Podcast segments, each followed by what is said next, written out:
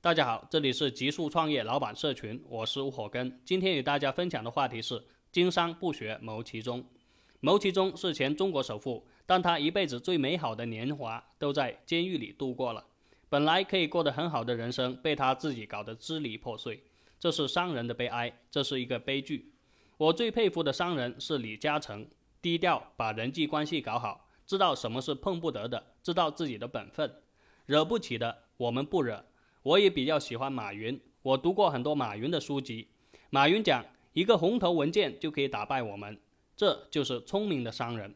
我们在一个国家，一定要尊重这个国家的意志。国家让我们干啥，我们就干啥，而不是我们自己想干啥我们就干啥。我们经商能赚钱，能让自己过好，让自己的家人过好，然后再能为社会做点贡献就行了。要多读《道德经》，多读道家文化，不要硬碰硬。不管我们有再大的成就，再大的本事，我们也要低调。每一个环节我们都要扣得住，要严格按照法律行事。事业越大，我们越要考虑方方面面的事情。我们是不是走正道？是不是符合所有正人君子、强大势力的利益？我们是不是只管自己赚钱？有没有带着势力强大的人强强联合一起玩？我们愿意把钱分给别人，我们的实力就更加的强大。倘若我们自己吃独食，后果就是没饭吃。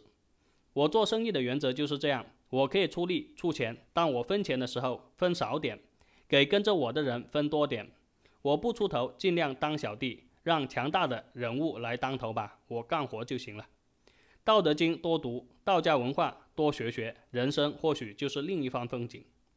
希望今天的话题对各位创业老板或想创业的兄弟有所帮助，谢谢大家。大家可以加我 QQ 微信，祝大家发财。